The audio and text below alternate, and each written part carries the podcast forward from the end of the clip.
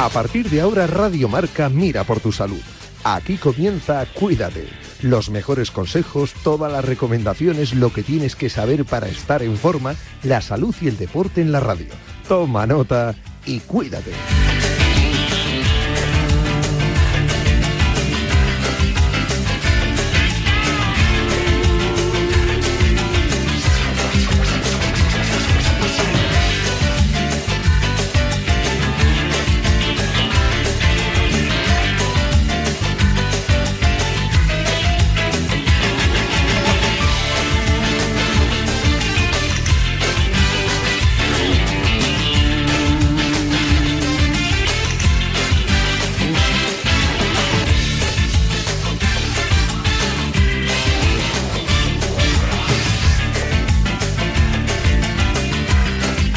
¿Qué tal? Saludos, muy buenas tardes, bienvenidos a Cuídate. Salud en Radio Marca a las 3 de la tarde. Mira, mira a quién estoy viendo, a mi compañera Natalia Freire, que está por aquí.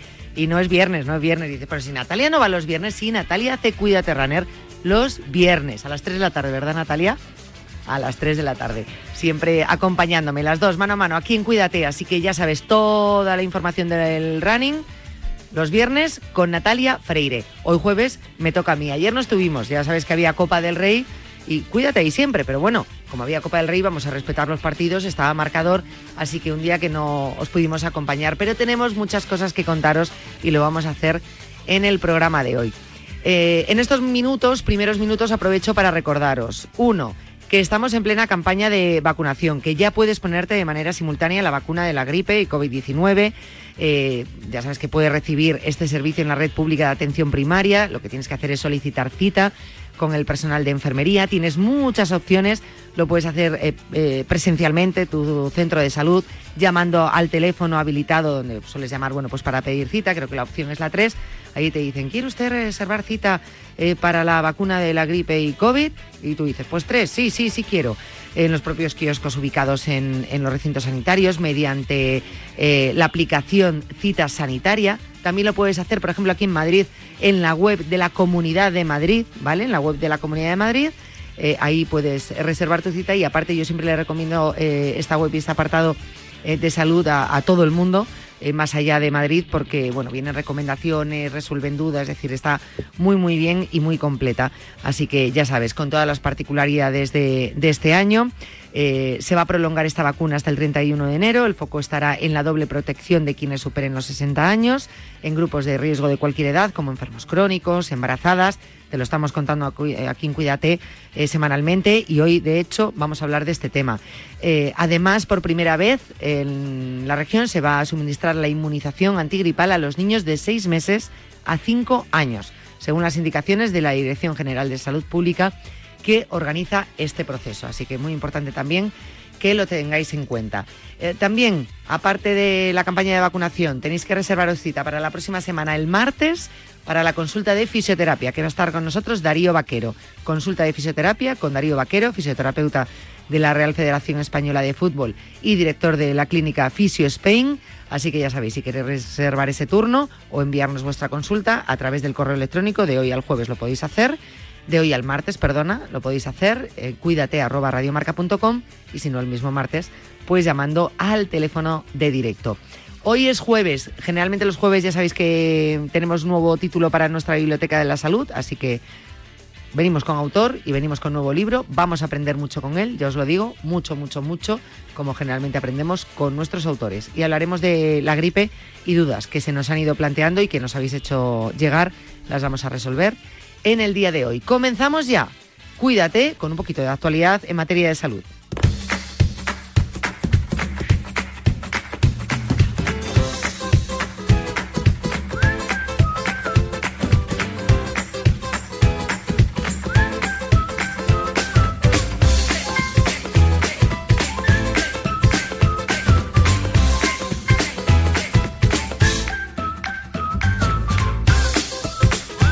Vamos con ello. Eh, repaso de la información en materia de salud de estos días. Eh, ya sabéis, bueno, se estaba hablando de la campaña de vacunación. Bueno, pues ya se está viendo cómo llegan los virus respiratorios al inicio de la temporada de infecciones.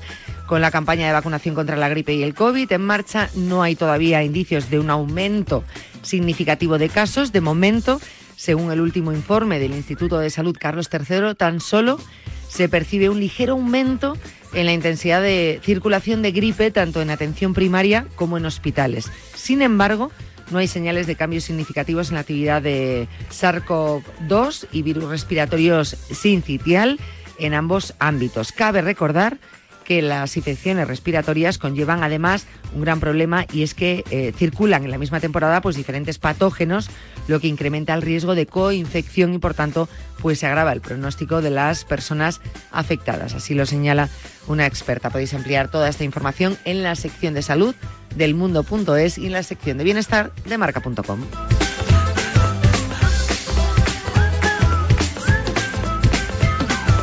Neuromodulación, un nuevo abordaje para hacer frente a las enfermedades mentales. La estimulación magnética transcraneal se ha mostrado eficaz en patologías como la depresión resistente. También se investiga su potencial en unidades de agudos para tratar tentativas suicidas.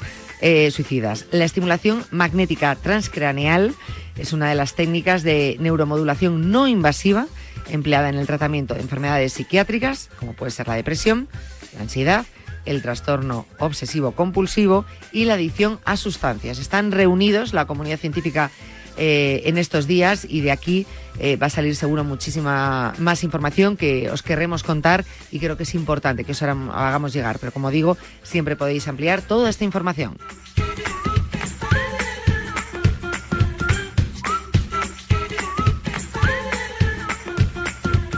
Y este es el poder de una breve siesta de hasta 30 minutos al día para el corazón. Mucho se habla de las siestas, ¿verdad? Tradicionalmente aquí en España, pues somos amigos de las siestas. A ver, entre semana, trabajando, pues es muy complicado. O sea, mm, tú no puedes en el trabajo cerrar los ojos media hora porque yo entiendo que, que no está bien y que no se debe, ¿no? pero te imaginas ahí delante del ordenador ahí roncando un poco, porque hay, gente que, que, ronca ¿eh? en las siestas en media hora, roncan, es verdad. Que tienes cerrados los ojos, fulanito, no, eh, me roncan los ojos, ¿no? No tienes los ojos cerrados, pues te roncan. Eh, pues es, que no sé muy bien cómo era el chiste, pero siempre me ha hecho mucha gracia.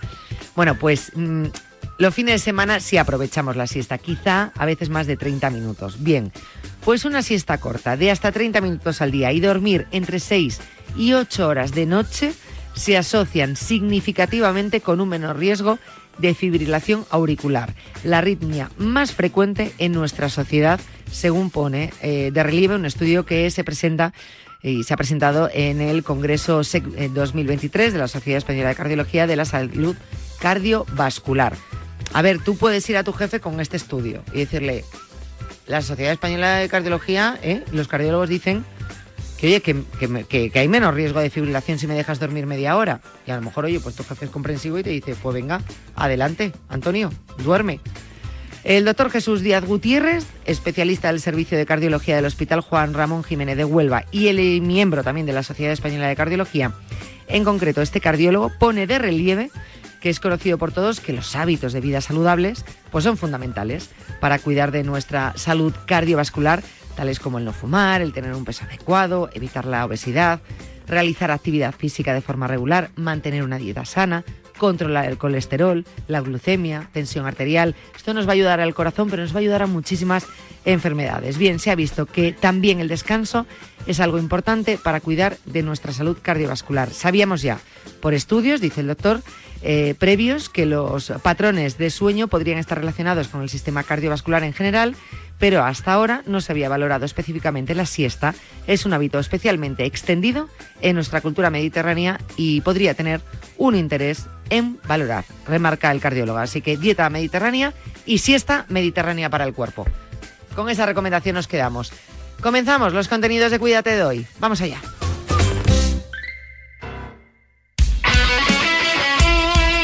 El deporte es nuestro.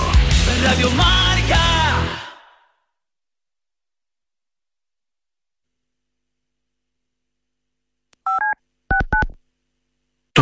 análisis en la pizarra de Quintana de lunes a viernes de 4 a 7. La pizarra de Quintana.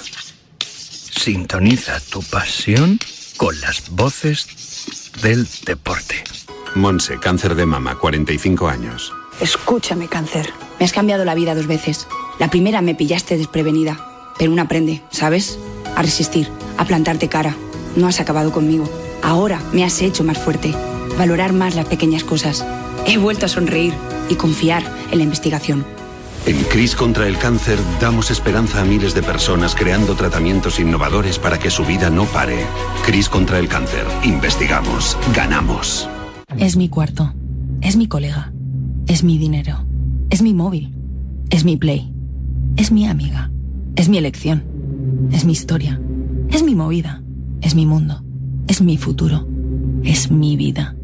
La adolescencia de tus hijos te pondrá a prueba. Descubre cómo disfrutarla. Entra en fat.es. ¡Es la nueva campeona Para llegar a lo más alto hay que entrenar muchas horas, pero sobre todo hay que contar con el apoyo necesario. En el mundo hay 100 millones de niñas que tienen el poder de aprender, decidir, liderar y prosperar en su vida. ¿Quieres ayudar a una niña a que sea una futura campeona? Manda un SMS con la palabra plan al 28022 y colabora con Plan Internacional para que nazca una campeona. Reescribe su futuro, porque el deporte también es cosa de niñas.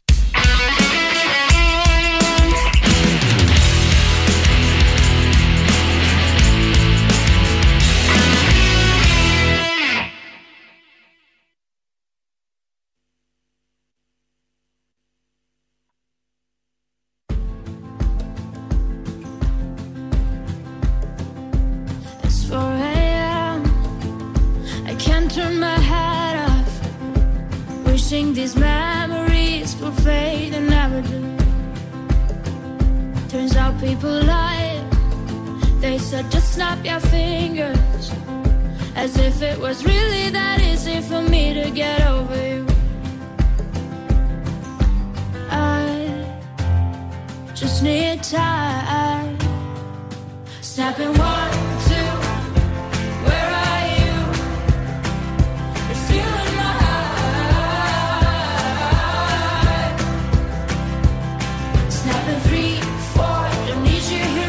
Cuando Luis Beamut dice no está mal, es que está muy bien y que hemos elegido bien la sintonía de la sección. Ya sabéis que es uno de los expertos de música en Radio Marca eh, con su Delta Cadillac. Bueno, y, y- diría una de las personas que más sabe de música, ¿eh?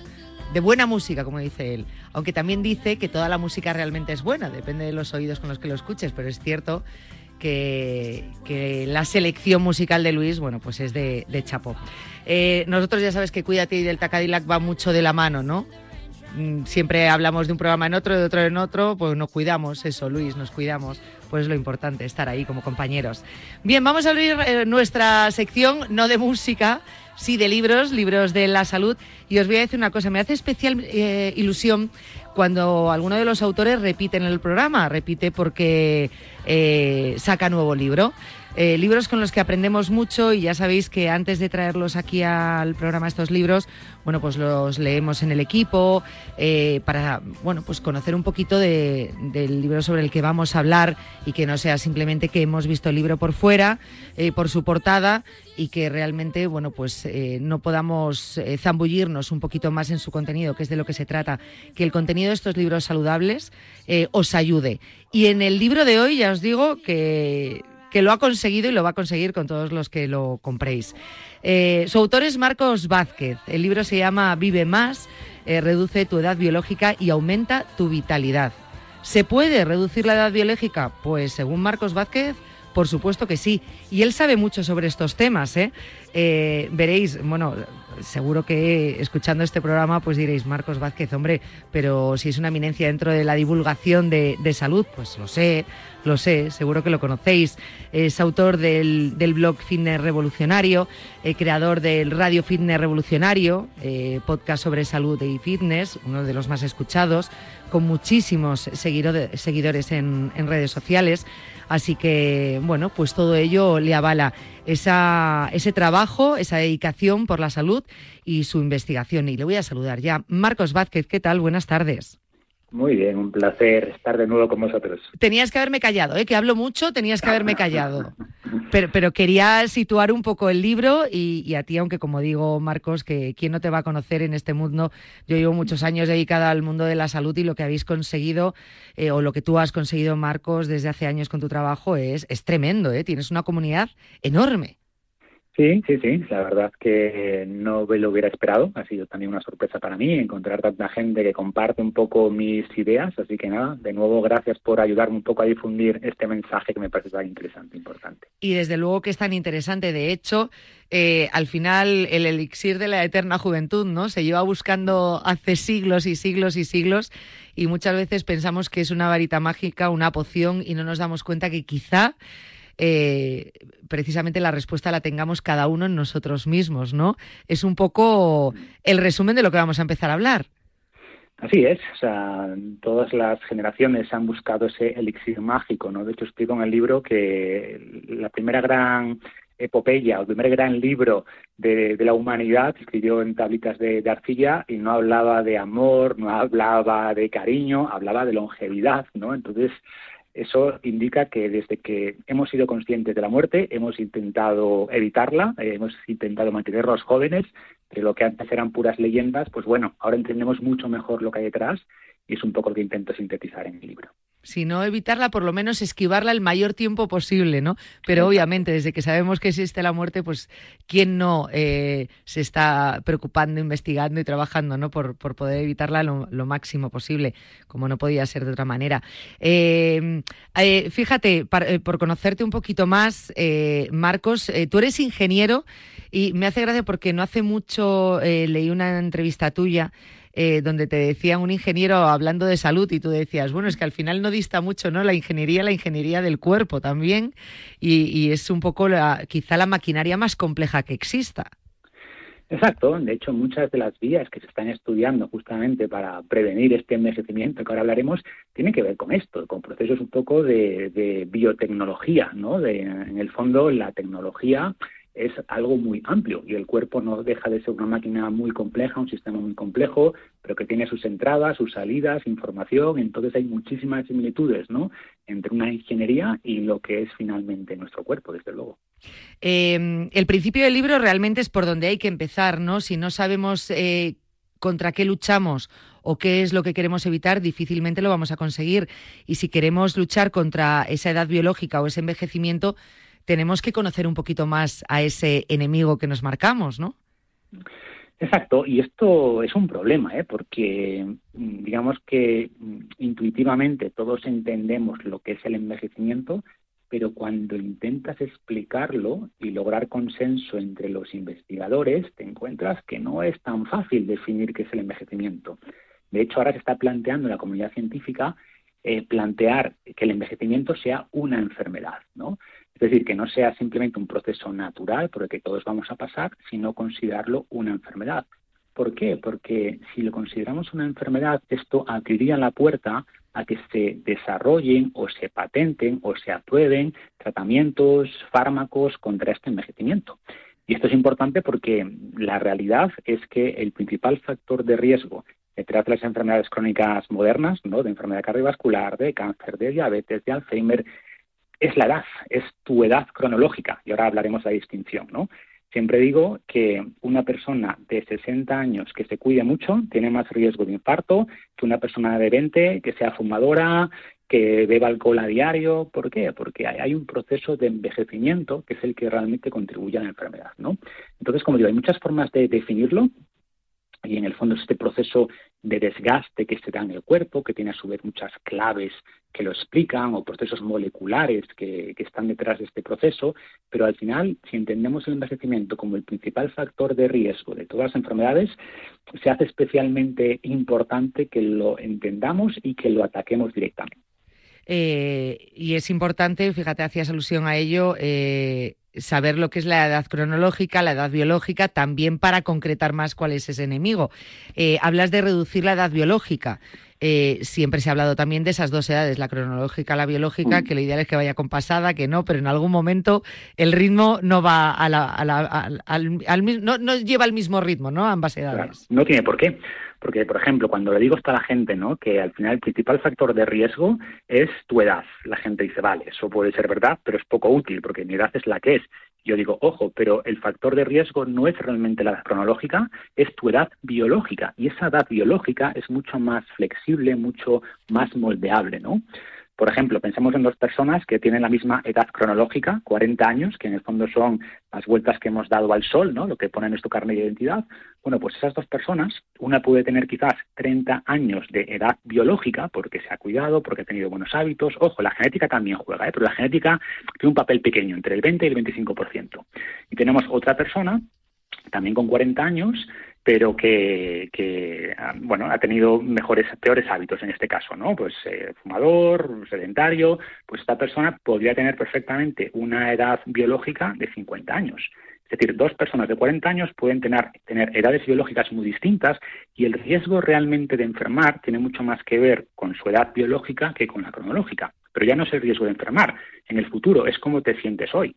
O sea, una persona de 40 que haga actividad física, que se cuide, que se alimente bien, que descanse, que cumpla otros aspectos que cubro en el libro, pues se va a sentir y se va a ver como una persona mucho más joven y al revés, una persona de 40 años con malos hábitos se va a ver peor y se va a sentir peor que una persona de, de 40 años biológicos o de 30 años biológicos. ¿no? Entonces, esta edad biológica es la que es realmente importante y es mucho más moldeable. No solo puede avanzar más lentamente, podemos ralentizar la velocidad a la que avanza, sino que incluso podemos eh, revertir parte de esta edad, biológica. Podemos incluso hacernos más jóvenes con el paso del tiempo. O sea, yo ahora poder tener una edad biológica, mm, pongo en suponer, que me marque que tenga 60 años y de repente, eh, utilizando una serie de herramientas, haciendo las cosas bien, reducir esa edad biológica. Exacto. no frenarla, de repente tener 40 años. Sí, sí, sí, sí, 100%. O sea, tú podrías, por ejemplo, eh, reducir tu riesgo de enfermedad cardiovascular, reducir tu riesgo de Alzheimer, eh, ganar masa muscular, ganar masa ósea, ganar capacidad cardiovascular y, por tanto, parecerte más a una persona más joven desde un punto de vista biológico. Si viéramos tus células, se parecerían más a las de una persona más joven si haces este tipo de actividades, por ejemplo, ¿no? Entonces, sin duda, podemos eh, revertir este, este proceso. Ojo, dentro de ciertos límites. Como bien decías antes, al final el proceso de envejecimiento es irreversible de momento y siempre va hacia adelante. Pero una persona con malos hábitos que empieza a cuidarse, claro que va a revertir, o sea, va a reducir su edad biológica. Entonces, mm, tenemos bastante capacidad de influir sobre esta edad biológica y, como digo, es lo que realmente explica cómo nos sentimos y cómo vamos a, envejecer o a enfermar. Eh, con esta explicación que nos has dado, eh, en el título vemos mucho más de lo, de lo que en sí se dice. No nos centremos solamente en esa edad biológica, sino que estamos hablando de prevención, prevención de muchas enfermedades. Claro, claro. Y, lo importante es esto, ¿no? Porque explico en el libro que según estudios, si consiguiéramos curar todos los cánceres, la gente piensa, ah, bueno, viviríamos todos 100 años. No, si consiguiéramos curar todo el cáncer, viviríamos de media entre dos y cuatro años más. ¿Por qué? Porque si no mueres de cáncer con 80 años, morirás de enfermedad cardiovascular a los 83. Y si curásemos la enfermedad cardiovascular, pues lo mismo, elevaríamos la esperanza media de vida tres años más, porque moriríamos de Alzheimer a los 86. Y si eliminásemos el Alzheimer, moriríamos de otra cosa a los 88. Sin embargo, si consiguiéramos ya no eliminar, sino reducir la velocidad a la que envejecemos, elevaríamos la esperanza de vida quizás 10, 15, 20 años. ¿Por qué? Porque estaríamos atacando todas esas enfermedades a la vez, ¿no? Y ahí la importancia de desarrollar hábitos y suplementos y fármacos e intervenciones que ataquen directamente el envejecimiento y no solo las causas eh, de enfermedad de manera aislada, porque el envejecimiento contribuye a todas ellas no veamos un único enemigo, sino muchos enemigos, ¿no? Que tienen que estar ahí, que van a estar ahí. O sea, que podemos abatir uno, pero vendrá otro enemigo, habrá otro enemigo. Se trata de nosotros ser más fuertes eh, para pelear contra ello y, oye, pues ganarle un poquito de tiempo también, ¿por qué no? ¿No? Y de la mejor forma posible. De ahí eh, eh, lo que vamos a encontrar en el libro también esas herramientas realmente prácticas eh, para conseguir salud, eh, vitalidad, eh, calidad de vida y que todo ello pues ayude a, como decíamos, a reducir esa edad biológica. Em, primero, en los primeros capítulos entendemos el envejecimiento un poquito ampliando la información que nos estás dando ahora y lo que nos estás contando y luego herramientas que necesitamos, ¿no? vamos directamente a, trabajar. Pues a ver, hay, hay muchas. Yo si tuviera que, siempre me preguntan, bueno, pero dame eso una herramienta, ¿cuál sería? Yo siempre hablo de la actividad física. O sea, si tuviéramos una pastillita que simula los efectos de la actividad física, ojo, y lo están intentando, eh, lo están intentando sintetizar, están intentando buscar esa pastillita que simule el efecto del ejercicio, sería sin duda el fármaco más potente jamás estudiado, ¿no? El ejercicio, eh, lo interesante es que, o la actividad física en general, porque el ejercicio es un subconjunto de la actividad física, ¿no? La actividad física, lo interesante es que ataca a la vez todas las famosas claves del envejecimiento. Hay 11 claves del envejecimiento, bueno, había nueve y ahora han sacado dos o tres nuevas, eh, que son vías moleculares por las que envejecemos. Pues el ejercicio es una herramienta que ataca de manera simultánea cada una de estas claves del envejecimiento. O sea, el ejercicio, por ejemplo, reduce la inestabilidad genómica, eh, previene el acortamiento de los telómeros, eh, mantiene las proteínas en buen estado, mantiene la calidad de las mitocondrias, eh, evita o reduce las células senescentes, ¿no? Estoy nombrando ahora estas claves del envejecimiento y el ejercicio ataca todas ellas. O sea, es, es la herramienta más poderosa que tenemos ahora mismo para prevenir o ralentizar este, este envejecimiento. Luego hay distintos tipos de actividad física que trabajan más unas claves que otras. Siempre hablo de esta dualidad, de mejorar el VO2 max, ¿no? la capacidad de procesar oxígeno, que es un muy buen predictor, por ejemplo, de la longevidad. Es, es una forma de medir cuál es nuestra edad biológica, medir ese VO2 max, pero también la, la fuerza, también nuestra capacidad de equilibrarnos. Entonces, el ejercicio, como digo, es una herramienta sin la cual no podríamos lograr un envejecimiento saludable. Es fundamental y por eso es una de las primeras que, que comentó en el libro.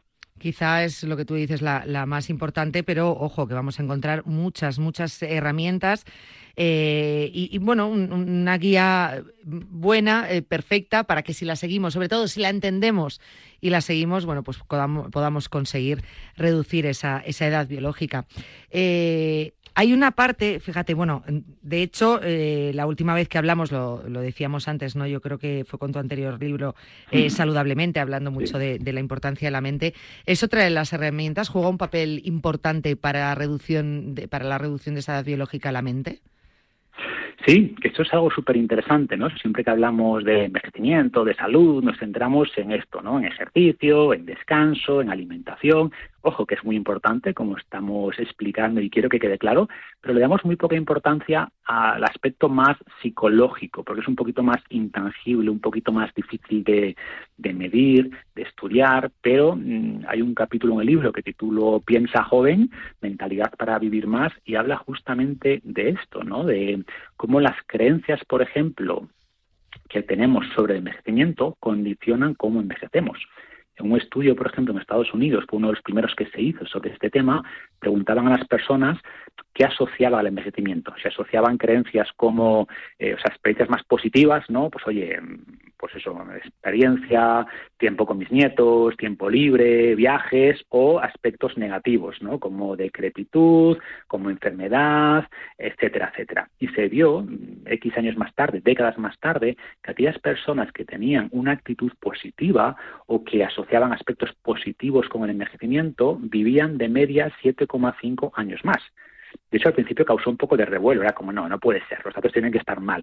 Pero este mismo estudio se hizo en varios países más y los datos eran muy similares, ¿no? Y a partir de ahí se empezó a estudiar mucho más este concepto que se llama, bueno, psicología de will to live, ¿no? Voluntad para vivir, y otros aspectos también como el optimismo sobre el futuro, sobre mm, el famoso propósito, ¿no? Que llaman los japoneses ikigai, el hecho de tener una ilusión, algo que nos levante de la cama cada día, ¿no? Cierto propósito vital, pues también se asocia con más longevidad.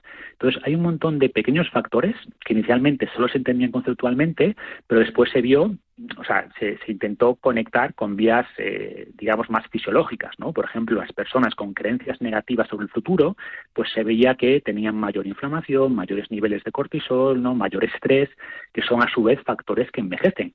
Entonces, mm, esa parte psicológica, que como digo, se le da menos importancia, también se ha visto que juega un papel importante en cómo envejecemos y en cuánto vivimos.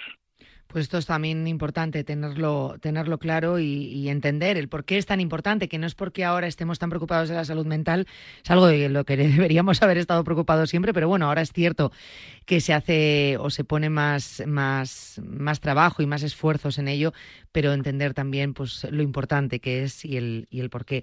Eh, a mí me gustaría... Eh, ya para ir terminando, eh, Marcos, te voy a contar una cosa. Eh, decir a los oyentes que empiecen a leer el libro por el principio, ¿no? Como todos los libros. Yo no, yo lo, yo lo hice una cosa mal con tu libro que fue, empecé justamente por el final, por el decálogo. ¿Vale? Entonces había cosas, me llamaron mucho la atención, empecé por ese decálogo, me llamaron la atención tal y dije, bueno, y cuando me lea el libro lo entenderé. Y así ocurrió con muchas de las cosas ¿no? que ponías en ese decálogo. Y hay una que me llamó poderosamente la atención y, pues te voy a decir que es uno de mis capítulos que me ha hecho más pensar, que es el capítulo 5. Eh, hablas de la hormesis, es así, y, y, las, las, los primeros párrafos de ese capítulo eh, me hicieron darme cuenta de lo equivocados que estamos mucho eh, en mm. la vida y sobre todo eh, con las prioridades que ponemos muchas veces o, esa vida de confort en la que nos estamos sumiendo cuando pensamos realmente además que no, que no estamos en una vida de confort, pero mm. no, me dicen que debo quitarme los problemas de la cabeza, me dicen que debo intentar facilitar mi día a día, ¿no? y lo hemos entendido totalmente al contrario. En este capítulo lo dejas muy claro. Para mí es un capítulo que eh, te diré que es de mis favoritos del libro. Y, me gustaría, porque no quiero decirlo yo para no destriparlo, que, que, nos cuentes tú lo que puedas de este capítulo. Claro, pues a ver, entiendo, o sea, empiezo ese capítulo hablando de la historia, porque esto conecta después cuando hablo también de ayuno intermitente, restricción calórica, pero hay una historia muy, muy interesante, que es la de Biosfera 2, que fue como un ecosistema cerrado que, es que se construyó en los años 80 para explorar la posibilidad de colonizar el espacio, ¿no? Entonces juntaron una serie de personas, pues en esta estructura cerrada, que tenían que producir su propio alimento. Eh, y también tenían plantas, se pusieron árboles y se dieron cuenta de que los árboles crecían al principio muy bien, muy rápido, pero después colapsaban y no entendían por qué y se dieron cuenta de que colapsaban porque no había viento, ¿no? Y, la gente piensa que el viento es malo para los árboles porque los tumba, no, el viento es necesario porque los fortalece.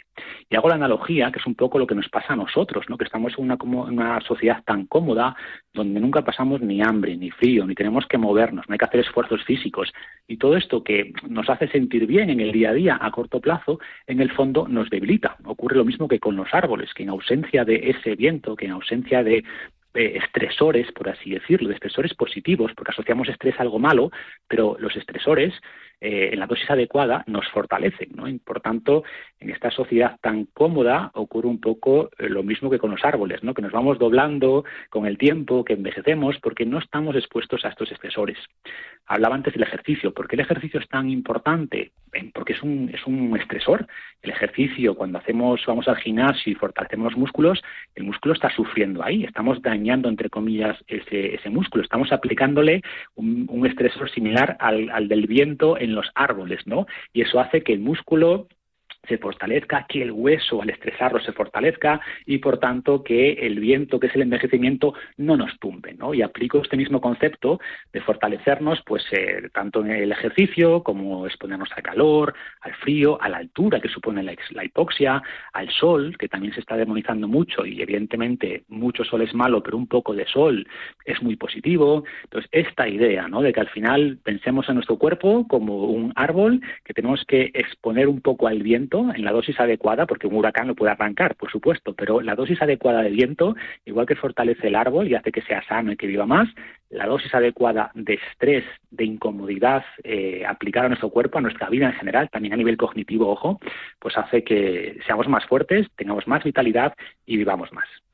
Pues eh, te lo digo, ¿eh? a mí ese, ese capítulo me marcó y de hecho explica muy bien una de las de los puntos de ese decálogo que como digo, como lo empecé mal el libro y lo empecé por el final, en un momento pues no lo entendía muy bien, dije, si está aquí puesto es por algo, ¿no? Tiene que tener su explicación, pero hasta que no llegué a ese capítulo no lo entendí realmente y, y fue lo que me hizo pensar y darme cuenta y volver atrás y decir, pues ahora voy a leer el libro pues con, con, otros ojos, no con los que lo leí al principio, ¿no? Con esta información. Así que, en fin, eh, se lo recomiendo a, a, los oyentes, pero que lo empiecen por el principio, que no hagan como yo, ¿eh? que lo entiendan bien paso a paso.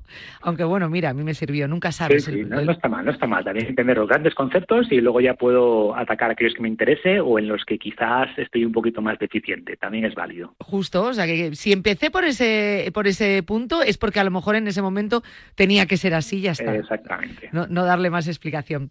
Eh, Marcos Vázquez, seguro que eh, volveremos a hablar, segurísimo. Eh, pero ha sido un placer tenerte aquí en el programa. Recomiendo a todos los oyentes, a todos los oyentes tu nuevo libro, Vive más, reduce tu edad biológica y aumenta tu vitalidad. es mucho más que ese título, es mucho más que darse en, ay, quiero bajar mi edad biológica, reducirla el entender cómo ese proceso, el cómo poder hacerlo, el por qué hay que hacerlo y, que no solamente ya es una, edad biológica como podemos eh, pensar muchos, mm, sino que va más allá, que va más allá, que va con, tiene que ver con la prevención de enfermedades, tiene que ver con, con esa calidad de vida, bueno, pues van a sacar un provecho tremendo. Así que gracias y ha sido un verdadero placer contar contigo. Igualmente, un placer de verdad. Hasta la próxima. Un abrazo, Marcos Vázquez, un abrazo. Gracias. Desde el 16 de octubre, protégete doblemente de la gripe y el COVID. Si tienes más de 60 años, perteneces a algún grupo de riesgo, eres personal sanitario o sociosanitario, pide cita en tu centro de salud o punto de vacunación. En la web de la Comunidad de Madrid encontrarás más información del plan de vacunación frente a la gripe y el COVID. Comunidad de Madrid. A la una de la madrugada llega Javi Amaro y las apuestas de goles a la sintonía de Radio Marca. 30 minutos de actualidad deportiva, consejos claves y análisis para apostar con responsabilidad y la mejor información de la mano de los mejores analistas. Giro de Italia Ride Laika Pro Tenerife vuelve. 18 y 19 de noviembre, dos etapas con salida desde Adeje y Arona para sumar 200 kilómetros y más de 4.000 metros de desnivel entre ambas. Inscríbete en www.giroridelaikaprospain.es con el apoyo de Turismo de Tenerife. Hola Fernando, ¿me podrías ayudar con el texto de una cuña? Por supuesto, Mateo. ¿Cómo te gustaría empezar? Hola a todos. Os acordaréis que hace 10 años me diagnosticaron un cáncer infantil nada más nacer. Mm, eso está bien. Eh, eh, ¿Qué más añadimos? Por eso te pedimos que este año te apuntes a la carrera medulaparamateo.com. Tomo nota. Apúntate en carrera medulaparamateo.com. ¿Algo más? Quiero que se lo digas a todo el mundo, a tus amigos, a los familiares, a los del trabajo, a tu jefe, a todo el mundo, literalmente. Pues literalmente, Mateo, te ha quedado muy chula. ¿Hacemos el cierre a dos voces? Venga, vamos allá. Apúntate en carrera medulaparamateo.com.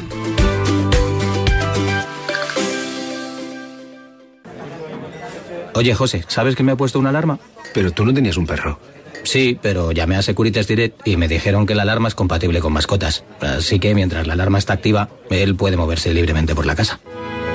Protege tu hogar frente a robos y ocupaciones con la alarma de Securitas Direct. Llama ahora al 900-103-104. Recuerda, 900-103-104.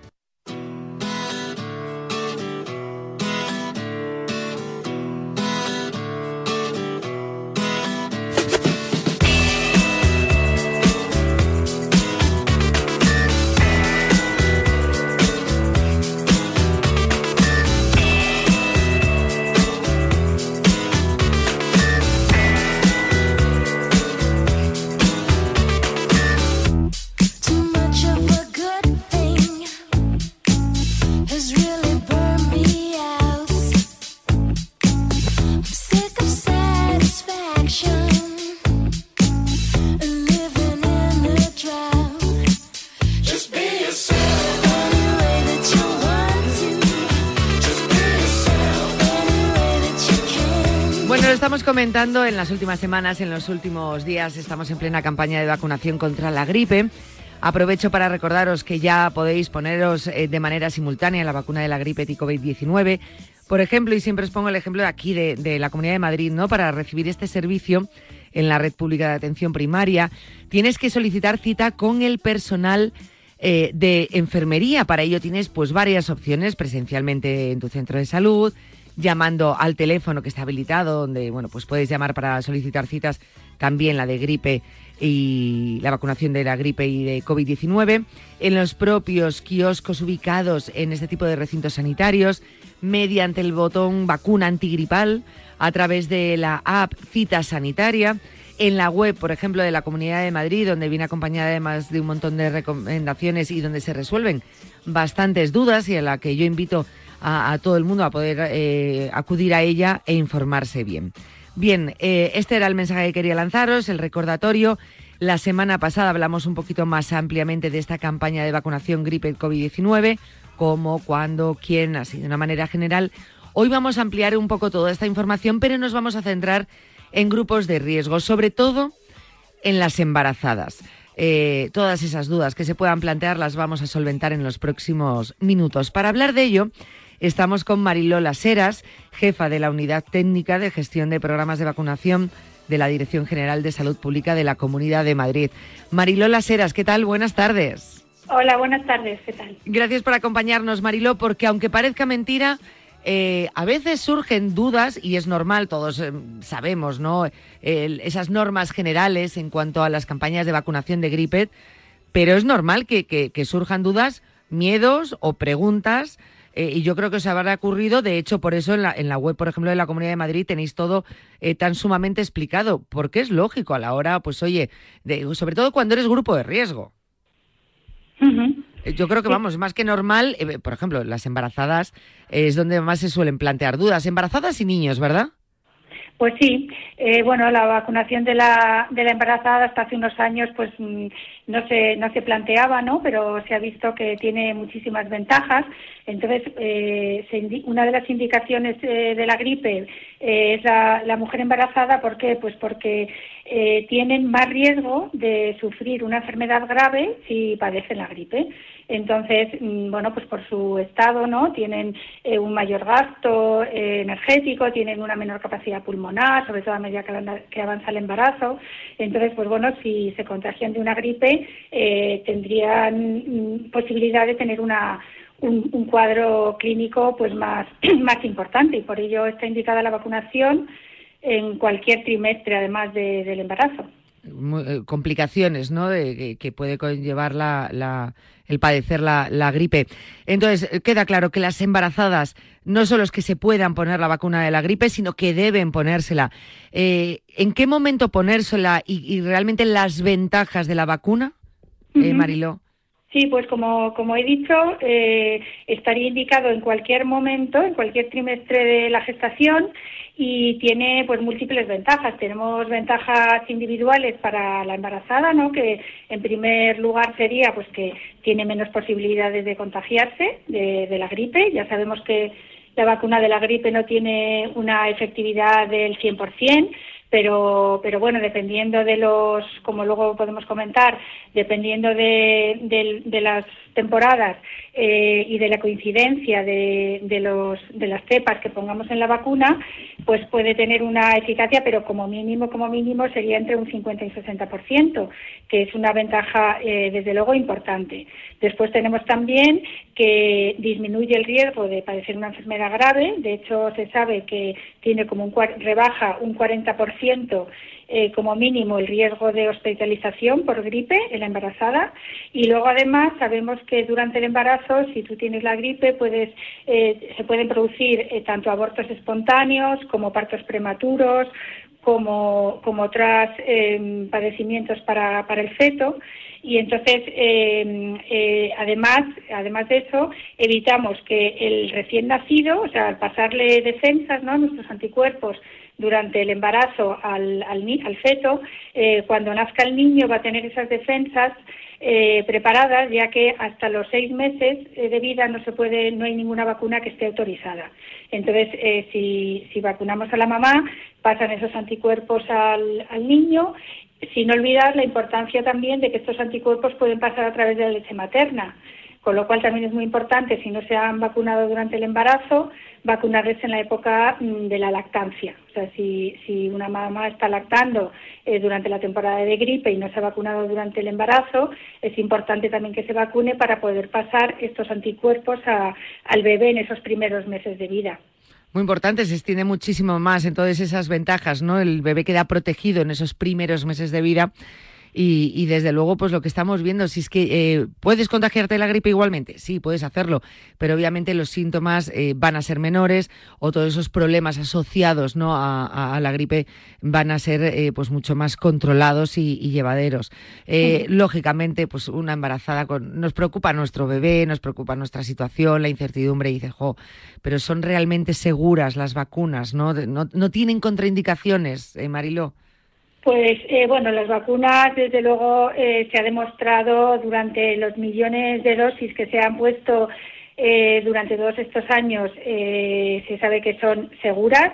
Hay un sistema de farmacovigilancia en España que, que, vigila todos los efectos secundarios, o sea, cualquier médico, incluso cualquier persona que tenga un efecto secundario tras ponerse una vacuna, no solo de la gripe, sino de cualquier otra vacuna, se notifican a este sistema de farmacovigilancia y realmente a través de él sabemos que estas vacunas en concreto de la gripe son muy seguras. La única contraindicación real que tienen son el tener una alergia grave a alguno de los componentes de la vacuna y en cuanto a en cuanto a las vacunas siempre nos preguntan no pues los alérgicos al huevo las personas alérgicas al huevo, pues bueno, se sabe también que eh, las cantidades de huevo que puedan, que puedan tener estas vacunas son tan ínfimas que realmente ya llevamos dos, tres temporadas en las que las propias compañías nos, nos envían un, un, documento que dice que no hay que que no, que no se recomienda ninguna medida de seguridad especial para las personas alérgicas al huevo, a no ser los casos muy excepcionales que hayan podido tener previamente una reacción anafiláctica importante que les haya llevado a al, al hospital, ¿no? A un servicio de urgencias.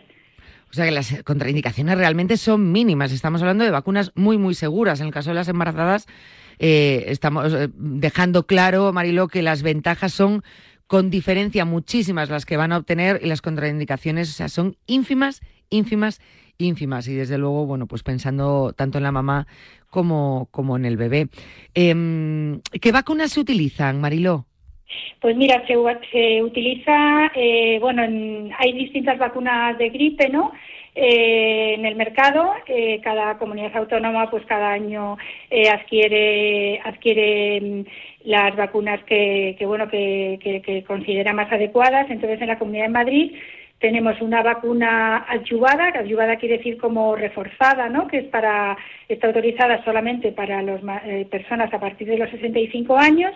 Y después tenemos una vacuna eh, inactivada, que es la que se puede poner por debajo de esa edad a todas las personas y es la que ponemos también en las embarazadas y tiene eh, contiene las cuatro cepas, eh, dos del grupo A y dos del grupo B, frente a la gripe, que son los, los virus y las cepas que circulan anualmente cada temporada.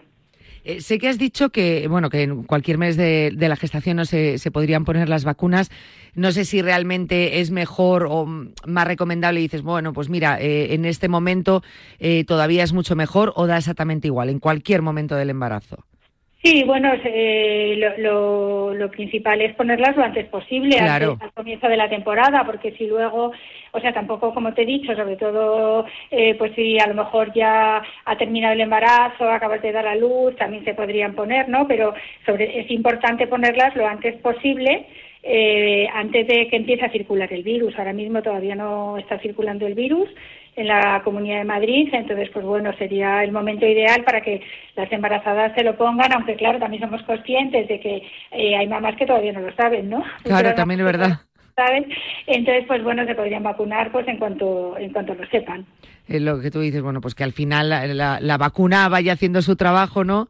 Eh, mientras se está desarrollando el, virus de la, de la gripe y se mete dentro de la sociedad. Madre mía, qué bichitos tan pequeños y qué daño hacen, Dios mío. Em, estamos hablando mucho de, la vacuna, lógicamente, de, la gripe, eh, pero también se habla de poder poner esas vacunas, tanto de la gripe como de la COVID, simultáneamente. En el caso de la vacuna de la COVID para las embarazadas, eh, si preguntamos sobre esas ventajas, contraindicaciones, si es segura, si no, ¿es exactamente lo mismo? Pues bueno, son vacunas diferentes, claro, pero pero sí que eh, dentro de los grupos de riesgo de, eh, para, para, administrarles una dosis de vacuna de COVID este, esta temporada están también las embarazadas, pues por lo mismo, ¿no? Por lo que hemos dicho, que son personas que si tienen, si padecen el COVID, eh, aunque son personas generalmente jóvenes, pues tendrían podrían tener, podrían llegar a tener más complicaciones durante, durante el embarazo. Entonces es importante que se vacunen también, se puede poner eh, perfectamente la, la vacuna del COVID con la gripe, también se podrían poner, bueno, por supuesto siempre se ponen en lugares diferentes, ¿no? En lugares, en brazos diferentes, aunque se administre en el mismo día. Y también se podrían poner, eh, si coincide, con la, con la vacuna de la difteria tétanos que se pone, y tosferina que se pone a las, a las, a las embarazadas. Entonces, eh, es importante que se lo pongan, yo te digo, por lo mismo que, hemos dicho.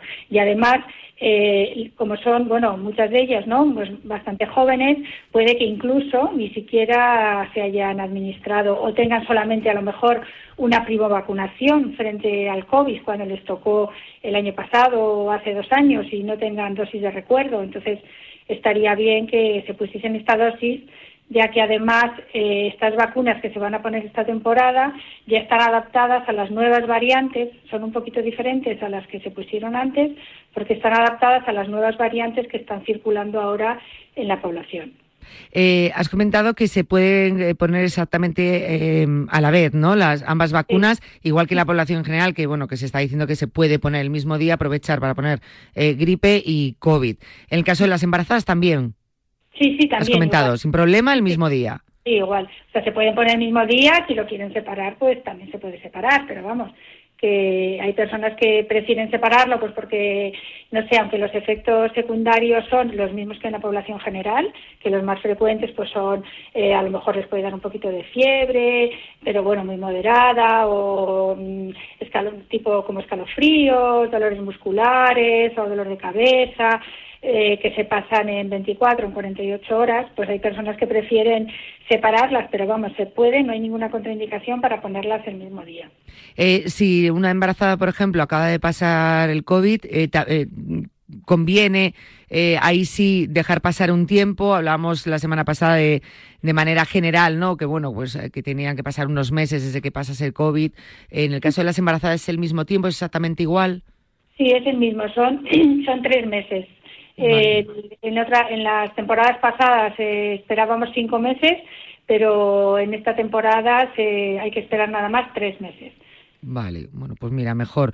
Eh, no sé si me queda alguna algún dato más que dar para que no quede ninguna duda, absolutamente ninguna duda respecto a, este grupo de riesgo, ¿no? A las embarazadas. Yo creo que está bastante bien explicado, ¿no? Y, yo creo que hemos tocado, eh, pues todas las dudas que se puede plantear a un paciente. Em, lo que sí me gustaría contigo, eh, Mariló, recordar un poquito, ampliarlo, ¿no? ¿Cuáles son o qué personas se consideran de riesgo? En general. Eh, de manera general, porque nos hemos centrado, es verdad, hoy mucho en las embarazadas. La próxima semana nos centraremos en los niños, pero para que, de manera general, para que no quede ninguna duda. Oye, mira, yo no estoy embarazada, pero yo tendría que ponérmela. Pues mira, de manera general, eh, los, los, grupos que están indicados para, para priorizar la vacunación, pues son o las personas que podrían tener una gripe más grave o un COVID más grave si lo padeciesen, que son sobre todo pues las personas mayores, ¿no? Las personas mayores de 60 años y sobre todo las personas mayores de 80, las personas que están ingresadas o eh, que, viven en una residencia o en o con, con más gente mayor, eh, luego también los enfermos eh, los enfermos crónicos eh, tanto pues cardiópatas o personas con problemas de, pulmón, de corazón, sobre todo inmunodeprimidos, pues ya sea por alguna enfermedad o por la medicación que están tomando, los trasplantados, todas estas personas que ya tienen la inmunidad eh, pues más dañada, ¿no? Que las personas normales son las que si, cogi, si cogiese, se infectasen tanto por gripe como por COVID,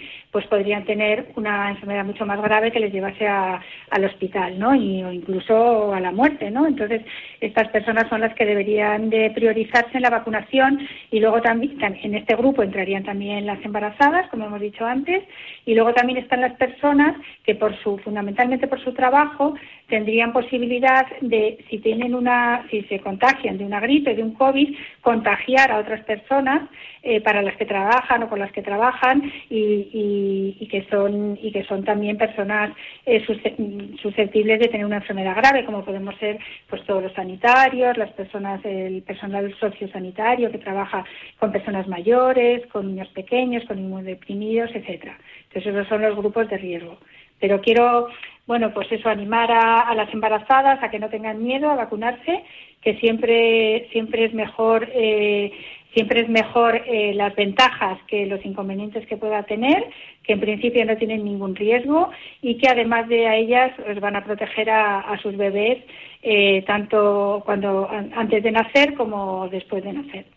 Muy importante este mensaje último, que, se, que eso quede muy claro. En esos primeros meses, como comentabas, en esos primeros cinco o seis meses de vida, ¿no? Estarían protegidos nuestros bebés y eso yo creo que ya es eh, suficiente como para, para poder eh, vacunarse. Por nosotros y por los que nos rodean, también de manera general, si somos grupos de riesgo o convivientes con personas de riesgo, como muy bien has explicado. Eh, Mariló, quiero darte las gracias por haber estado este rato con nosotros aquí en Cuídate. Muy bien, pues muchísimas gracias a vosotros. Te lo agradezco muchísimo, gracias, un abrazo fuerte. Hasta luego. Hemos hablado con Marilola Seras, jefe de la Unidad Técnica de Gestión de Programas de Vacunación de la Dirección General de Salud Pública de la Comunidad de Madrid. Página web a la que vuelvo a invitaros a todos, si tenéis cualquier duda o queréis cualquier aclaración, ahí lo vais a encontrar todo muy bien en la página de la Comunidad de Madrid.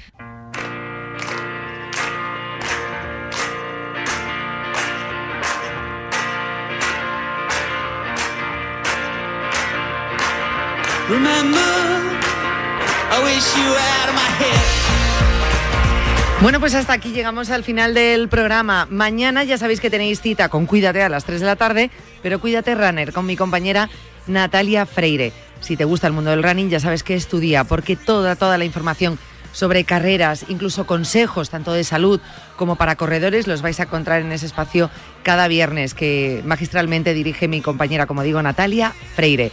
Nosotros volvemos a vernos, eh, volvemos a vernos el lunes eh, y el martes os recuerdo que tenemos la consulta por si os queréis adelantar para reservar turno o enviar la consulta a través del correo electrónico.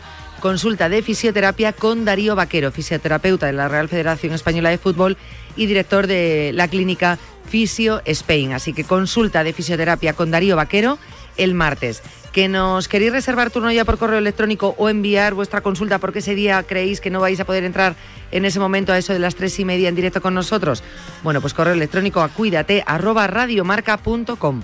Cuídate arroba radiomarca.com.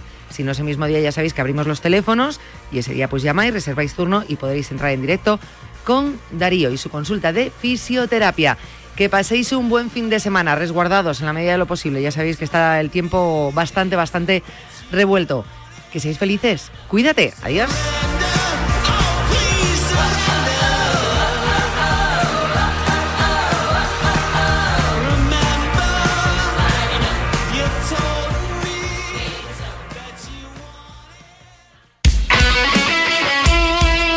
El deporte es nuestro. Radio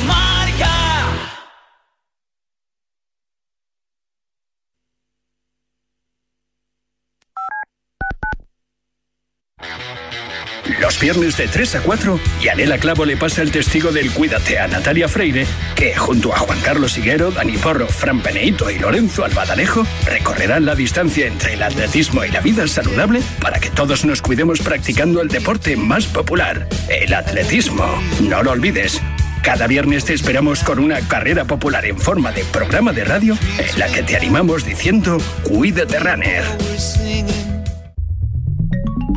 Servicio de WhatsApp de Radio Marca. Buenos días, Chuti. 628 26 90 92. Buenos días, Super Bowl. Envía tu nota de audio y cuéntanos tu opinión, sugerencias y quejas. Buenas tardes, Amaro. Porque tú haces la radio. Buenas tardes, pizarreros. 628 26 90 92. Vicente, buenos días. Participa en la radio del deporte. Buenas tardes, Radio Marqueros. Te estamos esperando. Bueno, ahí lo dejo, ¿eh?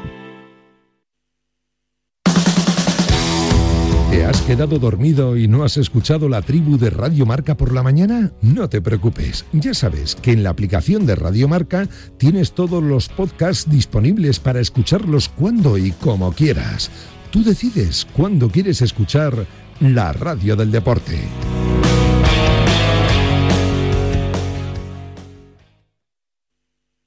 ¿Sabías que cada cinco horas se diagnostica un caso de esclerosis múltiple? Firma el manifiesto de Fundación GAEM para pedir más inversión en la investigación para la esclerosis múltiple. Firma en fundaciongaem.org. Empodéranos para encontrar una cura. Y también puedes donar con Bizum en el 01707. Radio